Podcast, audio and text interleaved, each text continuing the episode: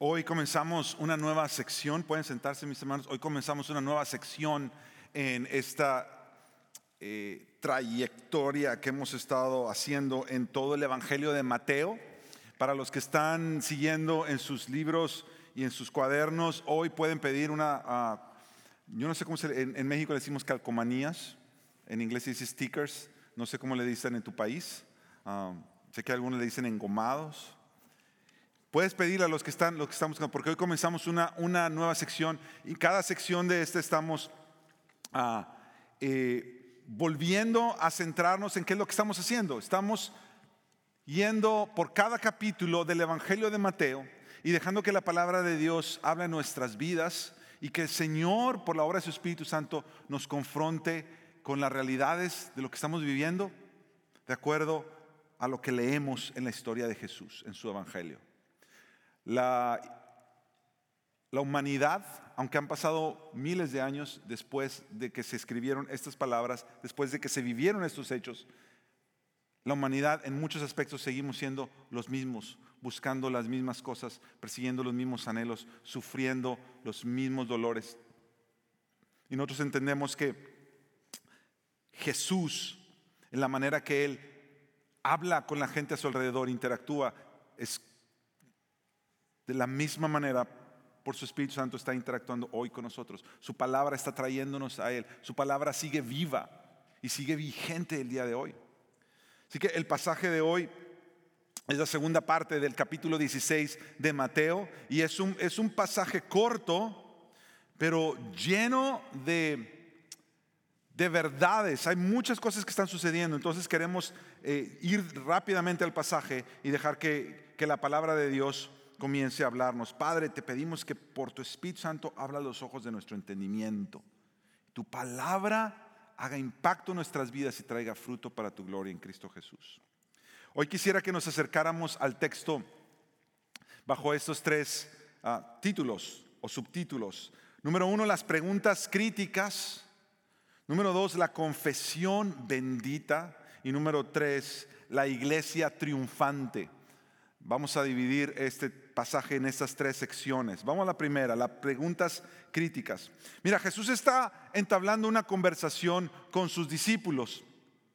Y básicamente Jesús les va a hacer dos preguntas. Las vamos a ver en un momento. Y les va a hacer dos preguntas críticas. Cuando nosotros pensamos en preguntas, nos damos cuenta que las preguntas forman una parte esencial de nuestro lenguaje y de nuestra comunicación los unos con los otros. Tú no puedes ir por la vida sin aprender a hacer preguntas o sin aprender a responder a las preguntas que te hacen. Y hay todo tipo de preguntas, desde las preguntas más casuales, como cuando alguien te dice, hola, ¿cómo estás? Ah, aunque esa no debería ser una pregunta tan casual, porque implica ver cómo estamos dentro, pero casi la hemos convertido en una formalidad. ¿Cómo estás? Bien. Y sigue la cosa. Ah, ¿Qué tal está el clima? ¿Cómo va a estar el clima mañana? ¿Está haciendo mucho frío en Chicago? Son preguntas casuales, no tienen mayor trascendencia. Luego hay preguntas más personales. ¿Cómo te llamas? ¿Cuántos años tienes? Que ese hay un momento donde ya se debe de dejar de preguntar. Si tú eres sabio, hay un momento en que dejas de preguntar eso. ¿Cómo te llamas? ¿Cuántos años tienes? Son preguntas más personales. Luego hay preguntas peligrosas. Yo le llamo preguntas peligrosas. Cuando te dicen, ¿qué tal me quedó la comida que te preparé? Esa es una pregunta peligrosa porque dependiendo cómo la respondas, van a desarrollarse los próximos minutos. Otra, ¿qué tal se me ve esto? ¿Cómo me veo? Esa pregunta es peligrosa. No vamos a hablar de eso, solo voy a pedir a Dios que les dé sabiduría para que sepan responder esas preguntas, pero eso no es nuestro tema de hoy. Después de las preguntas peligrosas, hay preguntas críticas. Las preguntas críticas, esas son las que son suma importancia. Viene el médico, tú estás, tienes alguna dolencia o estás en el hospital y viene el médico y te pregunta, ¿dónde te duele? ¿Cómo te duele? ¿Qué te duele? Esas son preguntas críticas, porque en base a tus respuestas el médico va a poder saber qué debe de seguir haciendo, cómo te puede seguir tratando. Entre más críticas sean las preguntas, más intencionales deben ser Y deben saber enmarcar el, contexto correcto. Por eso el médico te pregunta. Eh, mira, el médico no nomás te pregunta, ¿te duele? Pues tú le vas a decir, sí. Mucho poquito. El médico no te dice, te duele mucho poquito. El médico te dice esto, del 0 al 10, ¿cuánto te duele? 5, 6, 7, 8. Y si tú eres si tú eres, ah, si te está doliendo mucho, pues tú dices 8, 9. Yo creo que nadie, diría 10 porque eso ya es como que te estás muriendo. Pero a, lo menos que alguien sea súper exagerado y diga 11, doctor, 11, me duele 11.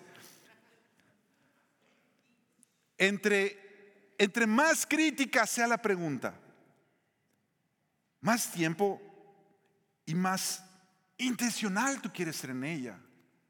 Quieres marcar pautas que te lleven a una respuesta correcta por las consecuencias que esas respuestas llevan. Bueno, nosotros vamos a ver aquí a Jesús hacer dos preguntas muy críticas a los discípulos. Y yo entiendo que al ver estas dos preguntas, hay tres cosas que están pasando y tres razones que nos dejan ver que las preguntas son realmente críticas. Mira Mateo 16, 13. Yo creo que la manera en la que Jesús hace estas preguntas nos deja ver que estas preguntas son críticas. La manera en que hace esta pregunta, esa es la primera pregunta. ¿Quién dicen los hombres que es el Hijo del Hombre? ¿Quién dicen los hombres que es el Hijo del Hombre? Hijo del Hombre era un título que se le daba a aquel que iba a venir a ser el, Mesías o el, el, representante de Dios, el hombre que iba a venir a representar a la humanidad delante de Dios. ¿Quién dicen los demás que soy yo? Básicamente les está preguntando eso Jesús. Ah, y la manera que Jesús hace esta pregunta a mí me llama mucho la atención. Y me deja ver que es una pregunta crítica, porque yo me pongo a pensar, bueno, ¿no era más fácil simplemente decirles, ¿creen que yo soy el Mesías? Que no es más fácil nada más llegar y decir, ok muchachos, Mateo 16 está en un punto muy importante la historia de Jesús, porque a partir de Mateo 16 ya va a empezarse a desarrollar, por eso hoy comenzamos una nueva sección.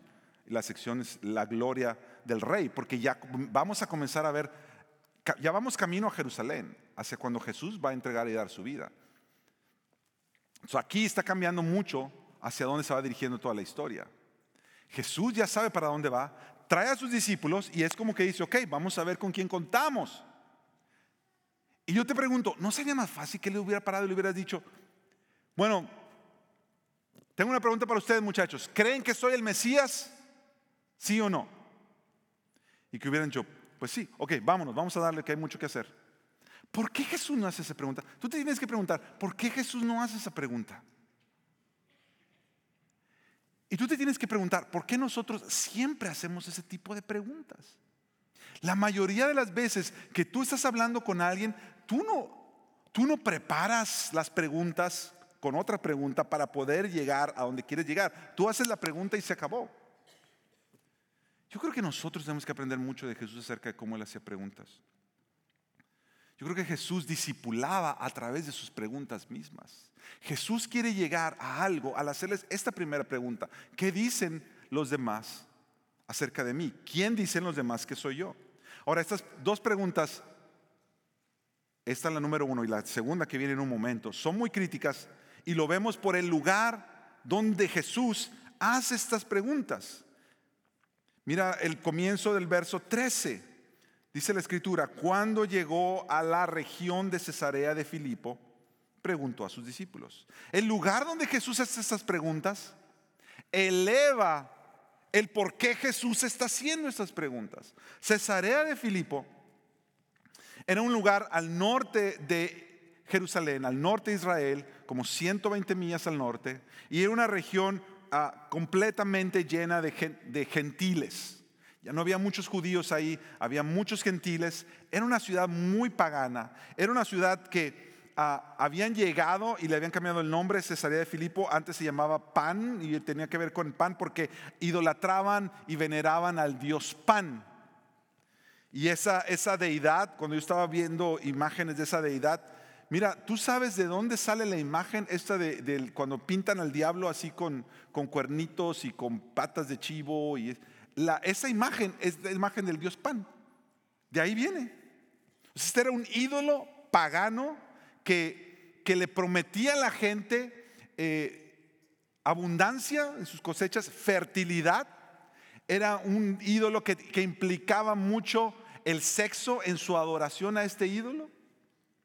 Y la ciudad estaba metida en eso. Aparte de eso, era una ciudad donde la influencia política se había dado tanto que habían levantado un templo al César. Había un templo para el César, había un templo para el dios Pan. Había sido anteriormente el centro de la adoración a Baal, que era uno de los ídolos más venerados en ese tiempo y que, y que demandaba sacrificios ah, muy horribles. En medio de esta ciudad completamente pagana, se para Jesús con sus discípulos.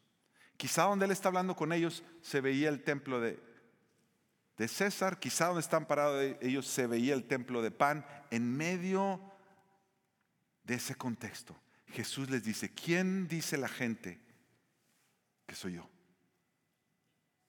Y por eso esa pregunta es muy crítica. Otra razón por la cual vemos que esa es una pregunta muy crítica son las implicaciones que tienen estas preguntas. Mira el verso 14. Ellos respondieron, bueno, Jesús, unos dicen que eres Juan el Bautista, otros dicen que eres Elías, pero otros dicen que eres Jeremías, o, mira eso, alguno que dice, de los profetas. La gente Jesús está diciendo que tú eres o uno de los profetas de, la antigüedad que todos conocen y que de alguna manera ha vuelto a la vida, y nombran algunos de los profetas importantes para el pueblo de Israel en aquel tiempo, o alguno más de los profetas. Y a mí me llama mucho la, respuesta, me llama mucho la atención la respuesta de los discípulos, porque en la respuesta de los discípulos y en la pregunta de Jesús, tú te estás dando cuenta que lo que Jesús está haciendo es enmarcando el contexto de dónde estamos. Así como cuando el doctor te pregunta, ¿cuánto te duele de 0 a 10? Jesús está preguntando, ok, ¿dónde estamos? ¿Qué piensa la gente acerca de mí? ¿Quién dicen que soy? Y la gente nada más decía, es un profeta. La gente reconocía que había algo especial en Jesús, que había un aspecto sobrenatural en su persona y en su obra aunque no sabían identificar bien quién era, tenían sus ideas y decían, bueno, será, será algún profeta. otra, otra razón que nos hace ver las implicaciones que tienen estas preguntas es precisamente la segunda pregunta que viene en Mateo 16, 15. Y esta es la segunda pregunta. ¿Y ustedes quién dicen que soy yo? ¿Y ustedes quién dicen que soy yo? Esta pregunta es como si Jesús no lo está haciendo. Es como para que te deja en tu alma, te deja desnudo de tu alma. ¿Qué le dices? ¿Qué respondes? Puedes pretender, puedes decir una mentira, ¿Quién dicen ustedes que soy yo? De todas las preguntas críticas que alguien te pueda hacer en la vida, mi hermano, mi hermana, mi amigo y mi amiga, de todas las preguntas críticas que alguien te pueda hacer en la vida, no habrá pregunta más importante que esta. ¿Quién tú dices que es Jesús de Nazaret?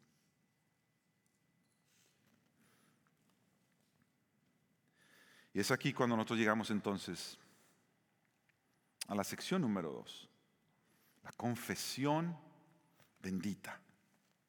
Porque entonces el verso 16 nos dice que Simón Pedro respondió, tú eres el Cristo, el Hijo del Dios viviente. Y el versículo 17, Jesús, yo me imagino a Jesús yo me imagino a Jesús dibujársele una sonrisa cuando uno de sus discípulos responde la pregunta y la responde de esa manera. Me imagino la sonrisa en el maestro, mirando a Pedro y le dice, bienaventurado eres, Simón, hijo de Jonás. Porque esto no te lo reveló carne ni sangre, sino mi Padre que está en los cielos. Mira todo lo que le está diciendo Jesús ahí. Jesús no solamente le está diciendo, bien contestado muchacho. Lo que Jesús le está diciendo es, tú eres dichoso, tú eres bienaventurado, tú eres favorecido por llegar a esa, esa confesión que me estás dando.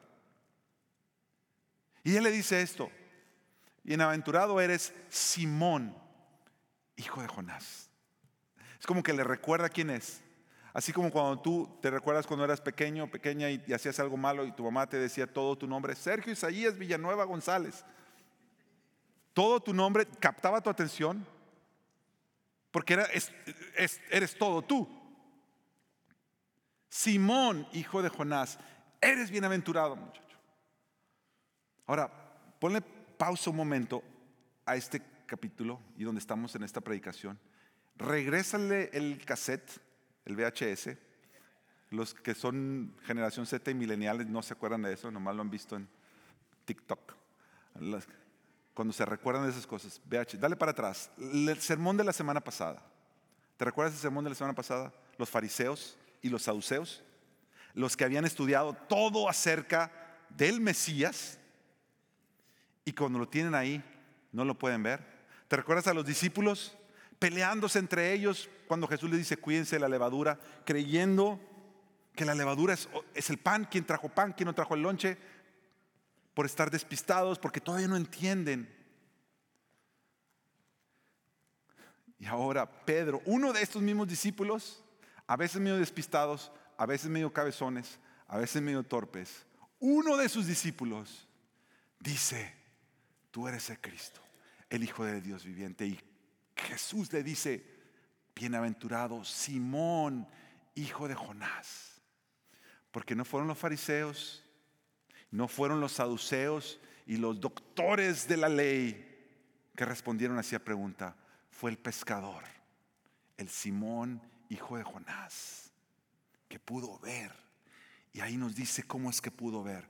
Mi padre te lo reveló, mi padre te lo reveló, te hizo ver quién soy.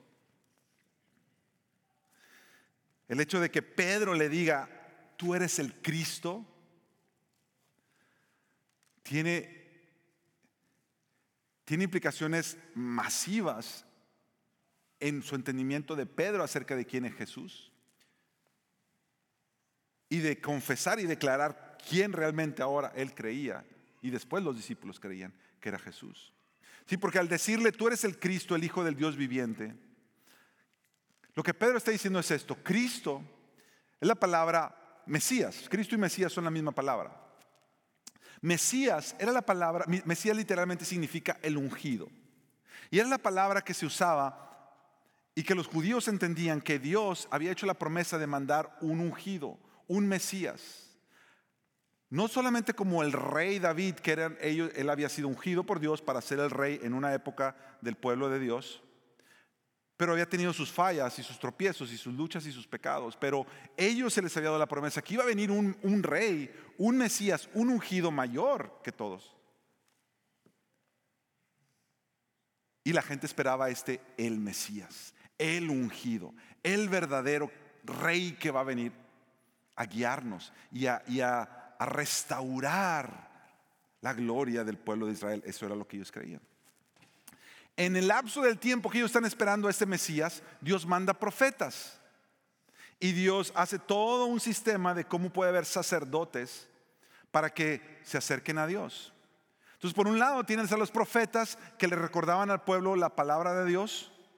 Por otro lado, tienes a los sacerdotes que traían, hacían la adoración a Dios en el templo y guiaban al pueblo a cómo acercarse a Dios y traer sus ofrendas a Dios. Tenías reyes, que en este tiempo Israel no tiene un rey bueno, tiene un rey pagano y dominándolos. Y ese es el punto.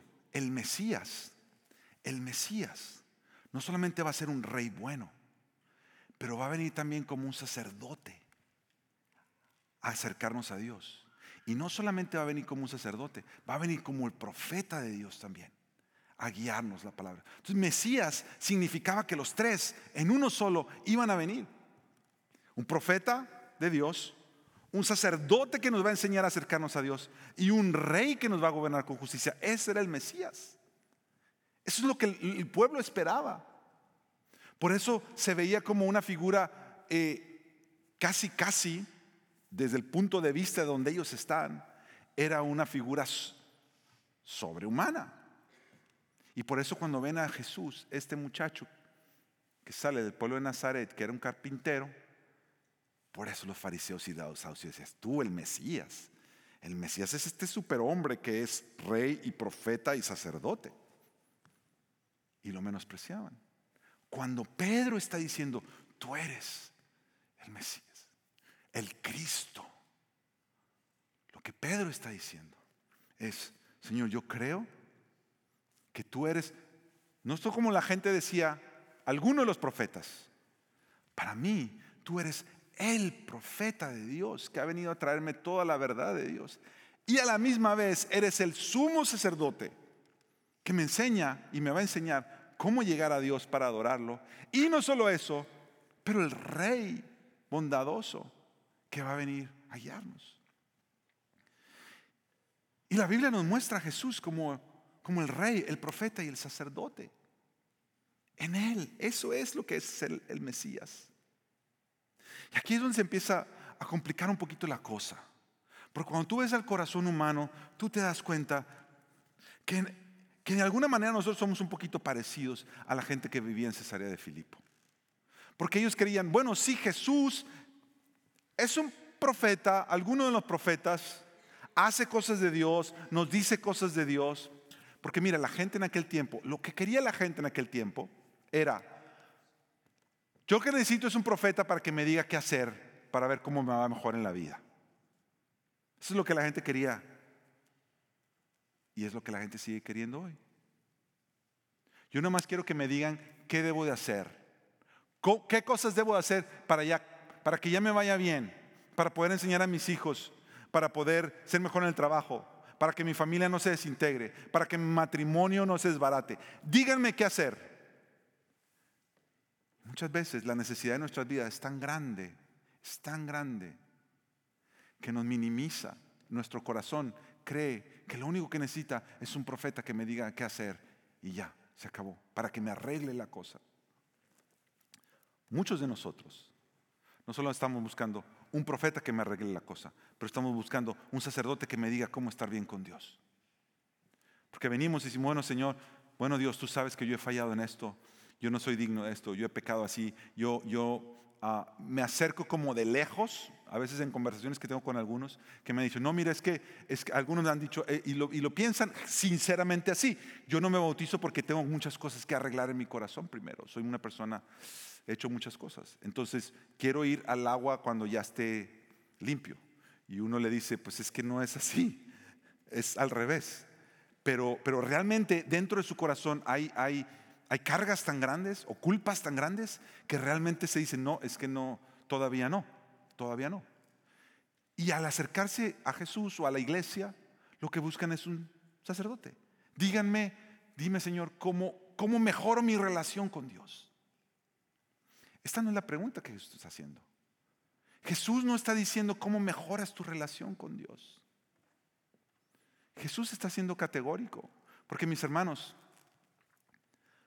aunque mi corazón crea que yo solamente necesito un profeta que me enseñe qué hacer, yo solo necesito un sacerdote que me diga cómo mejorar mi relación con Dios. Realmente lo que yo necesito es un rey que me gobierne. Un rey que me gobierne. Y muchas de esa gente no estaban buscando en Cesarea de Filipo. Ellos querían un profeta distante, que yo pueda ir al templo y me diga, traigo mi ofrenda, dígame qué hacer esta semana para que me vaya bien. Oh, esta semana te va a ir así, los planetas se están alineando de esta manera y te va a ir bien aquí, te va a ir bien acá. Tú sabes que nosotros muchas veces, si tú darte cuenta, puedes buscar las cosas de Dios como anteriormente o quizás todavía aún. Miras cómo está cómo están los planetas alineados. El universo está conspirando a mi favor, está conspirando en mi contra. Esa es una frase que anda ahorita por todos lados.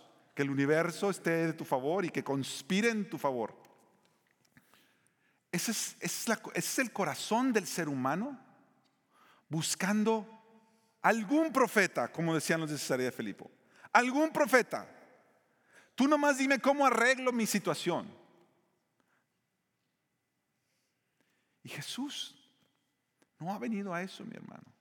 Claro que Él quiere que tu situación se arregle, pero para que tu situación se arregle, tiene que meterse más profundo. ¿Tú crees que el mayor de tus problemas es tu, situación en el matrimonio? ¿Tú crees que el mayor de tus problemas es como no te llevas bien con tus hijos, como no le hablas a alguien de la familia, a un amigo, a alguien de tu trabajo? ¿Tú crees que ese es el mayor de tus problemas? Ese no es el mayor de tus problemas. Ese no es el mayor de mis problemas. Yo tengo que aprender a ir más adentro de mi corazón y decir, Señor, yo no solamente necesito un profeta que me diga qué hacer o un sacerdote que me diga cómo mejorar. Señor Jesús, yo necesito un rey que me enseñe qué tan testarudo es mi corazón, qué tan terco soy, Señor, que aun cuando reconozco que hago algo que no está bien y me arrepiento por no hacerlo, al rato lo vuelvo a hacer. Y por eso Pablo decía en una de sus oraciones, ¿quién me librará de esto? Porque lo que quiero hacer no lo hago y lo que no hago es lo que termino haciendo. Y Pablo se tira a los pies de Cristo con su oración, metafóricamente se tira y dice, gracias sean dadas a Dios por Cristo, por el Mesías, porque Él no solamente es el profeta, el profeta mayor de todos los profetas que Dios ha enviado a este mundo para decirme mis más íntimas y profundas verdades. Él es el sumo sacerdote que puede traerme directamente a la presencia de Dios. Y no solo eso, es el rey de reyes, benigno, que ha venido a gobernarme y a enseñarme a ejercer dominio propio por su espíritu en mi vida. Eso es que yo necesito. Tú no necesitas algún profeta, tú, no tú necesitas al Mesías.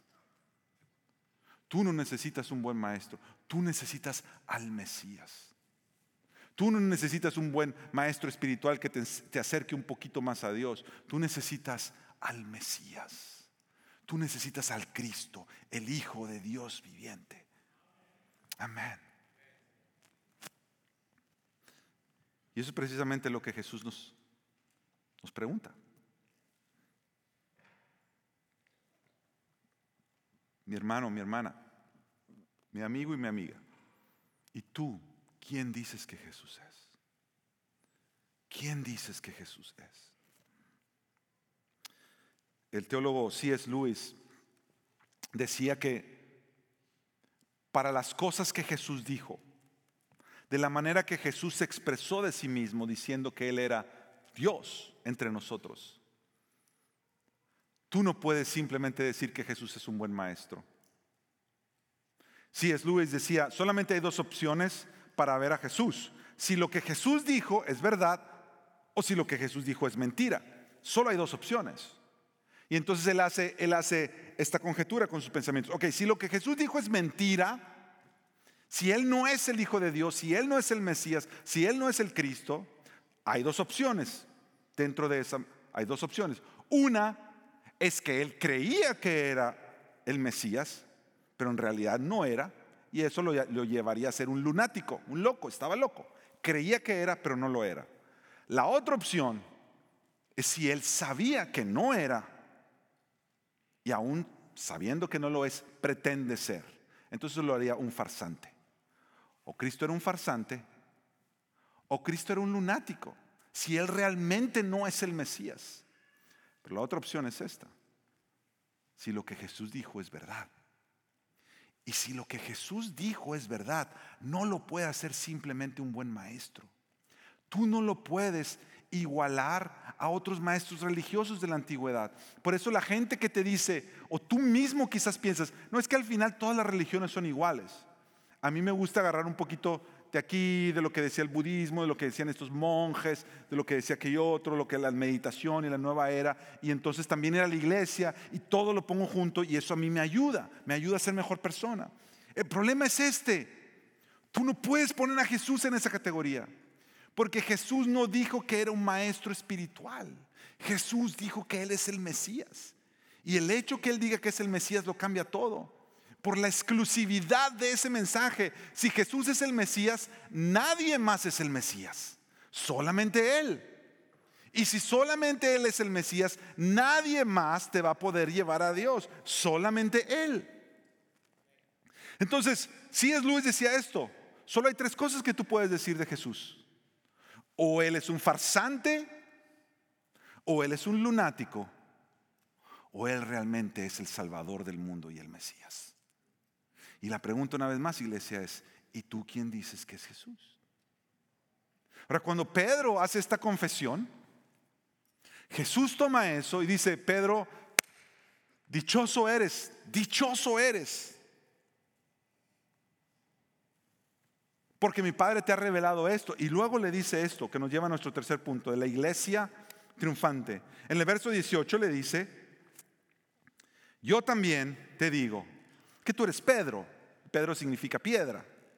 Y sobre esta roca, piedra, roca, edificaré mi iglesia y las puertas del Hades no prevalecerán contra ella. Miren lo que está pasando. Miren lo que está pasando. Déjame nada más sacar rapidito de, de en medio el entendimiento que muchos tienen de que aquí Jesús está poniendo a Pedro como el primer representante de Dios en la iglesia y que aquí es donde comienza el papado y que Pedro va a ser el primer papa y después va a tener una sucesión de papas. Y no es necesariamente lo que el texto está diciendo. Lo que el texto está diciendo es que sí, Pedro es un, Pedro significa piedra. Y lo que él acaba de decir, esa confesión, él sí está diciendo sobre esta roca, o sea, sobre ti, sobre lo que tú has dicho, yo voy a edificar mi iglesia. Pero no significa exclusivamente que solamente sobre Pedro y sus sucesores, sino sobre todos los que piensen y confiesen como tú. Sobre esta roca, sobre esto que acabas de decir, sobre esta confesión que tú acabas de decir. Cristo, yo creo que tú eres el Hijo del Dios viviente. Sobre ese entendimiento, porque recuerda una cosa, iglesia, ¿dónde están parados? ¿Dónde están parados? Están parados en una ciudad completamente pagana, donde Jesús quiere llegar a salvar y transformar vidas. Y Él está diciendo, mira, mira lo que Jesús está haciendo, está agarrando imágenes de construcción. Pedro como piedra, esta roca que acabamos de decir, vamos a edificar. Y lo que Jesús está haciendo es, en medio de esta ciudad donde estamos, aquí hace falta la presencia de Dios en este lugar. Porque ese lugar era una representación de todo el mundo. El mundo estaba así, perdido en sus ídolos, perdido en sus religiones, perdido en los afanes de su corazón. Y Jesús dice, es en medio, es en medio de este lugar. Es en un lugar como estos que necesitamos decir, ok, vamos a levantar una iglesia. En este lugar, sobre esta roca, edificaré mi iglesia y las puertas del Hades no prevalecerán contra ella.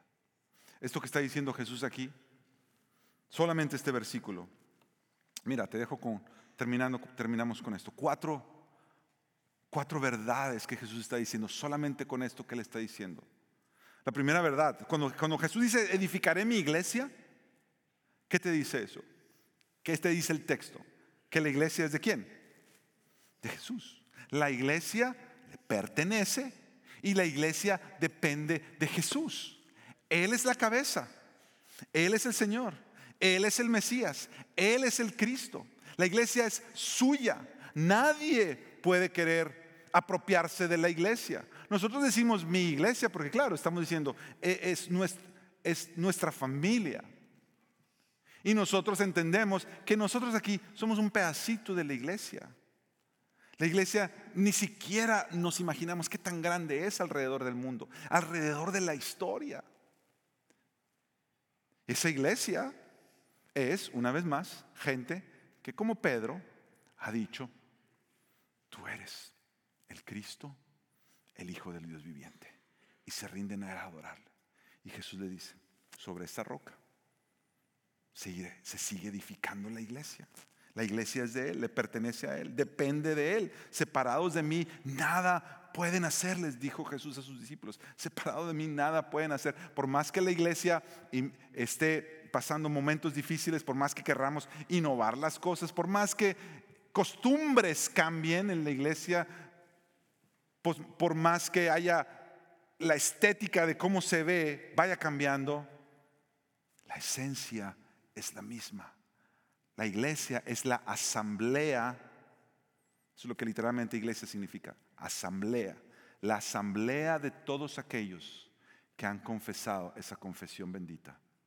Tú eres el Cristo, el Hijo del Dios viviente. Lo próximo que vemos cuando leemos ese, ese verso, edificaré mi iglesia, mira, si haces el énfasis en edificaré, la iglesia crece porque es edificada por Jesús. La iglesia crece porque es edificada por Jesús. Él nos ha dejado su Espíritu Santo. Él nos ha dado dones. La palabra de Dios dice en, Efesios capítulo 4, que cuando Jesús ha cumplido ya su misión, ha dado su vida, ha resucitado y tiene ahí a sus discípulos y Él está ascendiendo, la palabra, eh, eh, eh, la palabra dice en Efesios 4 que es como que Jesús hubiera agarrado y, y repartió dones a los suyos, repartió dones dice Pablo en los Efesios. Y esa, la imagen de eso es que en la, antigüedad, cuando había pueblos y un pueblo combatía contra otro pueblo, el pueblo victorioso hacía un desfile. Y al hacer ese desfile, llevaban a todos sus enemigos detrás para que el pueblo victorioso estuviera viendo vitorearan a su rey, vitorearan a los ejércitos, se burlaran de sus enemigos y el rey les iba tirando el botín a todos, repartía de lo que habían ganado al haber vencido a este otro pueblo. Bueno, la Biblia dice que cuando Jesús asciende, dice, es como si él hubiera repartido dones a su iglesia, esos regalos, por medio de su Espíritu Santo. Dios te ha dado dones para que Él mismo siga edificando su iglesia. Los dones no son nada más para que yo me sienta bien y para que yo los disfrute. Los dones son para que yo pueda servir a los demás. Para que juntos estamos haciendo crecer la iglesia bajo la autoridad de Cristo. Porque la iglesia es suya y Él es el que la hace crecer y Él es el que la edifica. La otra parte de este verso dice, las puertas del Hades no prevalecerán contra ella. Y las puertas del Hades, Hades es el lugar de la muerte. Otras versiones dicen las puertas del infierno no prevalecerán contra ella. Y las puertas del infierno en aquellos tiempos, en aquellas ciudades, el centro de comando de una ciudad eran las puertas. Es como hoy en día en nuestras ciudades decimos en donde está el Capitolio, en donde está eh, la casa de gobierno. Ahí, en ese lugar, se dicta todo lo que va a pasar en todo el resto de, la región. En aquellos tiempos eran las puertas, es donde estaba sentado el gobierno, donde se protegían de los enemigos y donde desde ahí se gobernaban. Y Jesús lo que está diciendo es, ni las mismas puertas del infierno van a poder prevalecer contra esta iglesia, contra este pueblo que Jesús está comenzando a edificar, de todos aquellos que digan Jesús Tú eres el Cristo, el Hijo del Dios viviente. La iglesia avanza y enfrenta a los enemigos de Jesús. Tú sabes, y estamos terminando, una de mis oraciones últimamente ha sido que yo quiero aprender, quiero aprender cada día a ser más como Jesús. Es mi oración y espero que sea también tu oración. Y al querer aprender cada día más a ser como Jesús, quiero aprender a amar lo que Jesús ama. Pero también quiero aprender a odiar lo que Jesús odia. Yo creo que ahí a veces, por lo menos en lo personal, siempre me ha faltado ese énfasis. Siempre he visto siempre lo que Jesús ama. Señor, ayúdame a amar lo que tú amas. Y como no me considero una persona muy bélica o muy violenta, nunca pienso mucho en el odio. Pero yo tengo que darme una cuenta, Jesús tiene enemigos. Y no son necesariamente gente. La Biblia dice en Efesios 6 que nuestra lucha no es contra gente, no es contra carne y sangre. De la misma manera que, que Jesús le dice a Pedro, esto no te lo reveló carne y sangre, esto te lo reveló mi Padre. Esa misma expresión la usa Pablo al decir, nuestra lucha no es contra carne y sangre, no es contra gente. Casi siempre nos andamos peleando contra gente, pero nuestra lucha no es esa. Nuestra lucha es contra el reino de las tinieblas y todo lo que el reino de las tinieblas está haciendo en la gente. Eso es algo que debemos odiar. Y yo creo que nosotros debemos aprender a odiar más. Pero odiar lo que Jesús odia. El pecado que corrompe la vida de la gente, el pecado que denigra a las personas de la gente, no a la gente, nosotros queremos amar a la gente porque Jesús las ama, pero queremos odiar todos esos pensamientos de maldad, todo, todo lo que conlleva esa manera de vivir. Jesús tiene enemigos. Y la Biblia dice que Dios Padre pondrá todos sus enemigos debajo de sus pies. Y que el día cuando Jesús regrese, todos sus enemigos, todos, todos los que estamos en el cielo, tierra, debajo de la tierra, toda la gente, toda la creación del universo, nos rendiremos para hacer esta confesión, esta misma confesión. Al final todo el mundo terminará confesándola, confesando que Jesucristo es el Señor, Él es el Mesías, Él es el amado del cielo, Él es la gloria de todo el universo, Él es el Rey de Reyes, Él es el Señor de Señores. Al final todo se rendirá. Al final todo se rendirá. Y la última, la última frase de esta línea, no prevalecerán contra ella. Las puertas del Hades no prevalecerán contra ella. Mi hermano, mi hermana, si tú eres parte de la iglesia del Señor, tú eres parte de un pueblo que ha sufrido, que ha sufrido por años y generaciones. A veces más duro que en otros tiempos, a veces persecución a punto de, dar la vida en martirio. Y seguirá sufriendo. Pero que al final prevalecerá. Y al final triunfará. No por nuestros esfuerzos ni nuestras obras, pero por la promesa del Mesías. He aquí, yo estoy con ustedes todos los días hasta el fin del mundo. Si tú eres parte de la iglesia, tú eres parte de un pueblo que prevalecerá hasta el final. Gloria a Dios por eso. Gloria a Dios por eso.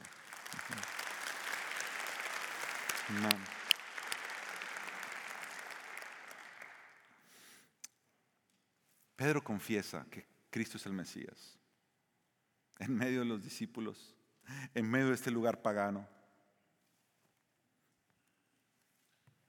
Quizá tú estás en medio de una situación, vives, te sientes, yo estoy casi como viviendo en medio de Cesarea de Filipo, tanta maldad a mi alrededor.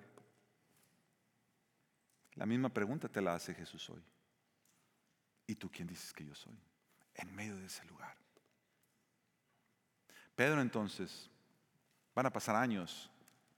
Jesús va a morir. Pedro lo va a negar. Pedro va a tener tropiezos después de esto. Pedro va a fallar. Jesús lo va a restaurar. Jesús va a venir, dar su vida, resucitar. Dios va a mandar al Espíritu Santo en el futuro si vamos para adelante en la historia. Y Pedro al final va a escribir unas cartas a la iglesia, a toda la iglesia. Que al leer estos versículos uno no puede sino recordar las palabras de Jesús en medio de ese lugar cuando Jesús está hablando de edificar. Y Pedro entonces le está escribiendo a la iglesia en su primera carta y les dice eso. Y nos dice esto a nosotros hoy. Vengan a Él. Vengan a Él, iglesia. Vengan a Cristo el Mesías como una piedra viva. Él es una piedra viva que fue desechada por los hombres, pero que ahora es escogida y preciosa delante de Dios. Y también ustedes como piedras vivas, piedras vivas, sean edificados como una casa espiritual para un sacerdocio santo, para ofrecer sacrificios espirituales aceptables a Dios por medio de Jesucristo. Ustedes son un linaje escogido, ustedes son un real sacerdocio, ustedes son una nación santa, ustedes son un pueblo adquirido por Dios para posesión de Dios, a fin, a fin de qué? A fin de que anuncien las virtudes en el lugar donde Dios te ha puesto. Quizá en una generación perversa y pagana como la que hoy vivimos, ahí Él te ha puesto, te ha edificado como una piedra viva, dice la Escritura, a fin de que anuncien las virtudes de aquel que los llamó de las tinieblas a su luz admirable. Ustedes en otro tiempo no eran pueblo, pero ahora, por el Mesías, son pueblo de Dios. Ustedes no habían recibido misericordia, pero ahora han recibido misericordia. Somos la iglesia del Rey la iglesia del Mesías. Vamos a orar. Jesús, gracias por ser tan paciente con nosotros. Así como los discípulos de muchas veces testarudos y torpes y débiles. Gracias porque pacientemente nos atraes a ti y nos llamas a ti y nos llevas a ti. Gracias Jesús. Gracias Jesús por edificar tu iglesia. No sobre tácticas humanas, no sobre filosofías de este mundo, no sobre prácticas paganas, pero sobre la confesión bendita de aquellos que han dicho, Jesús, tú eres el Cristo, el Hijo del Dios viviente. Jesús sigue edificando tu iglesia en este lugar. Tú eres nuestro dueño. Dependemos de ti. Guíanos, Señor, en medio de desiertos y valles, en medio de montañas y cimas. Guíanos con la fe ardiente de que la iglesia prevalecerá, porque caminamos con nuestros ojos en ti, porque caminamos arraigados en ti y porque caminamos recordando tu promesa de que nos llevarás a gloria. En tu nombre Jesús.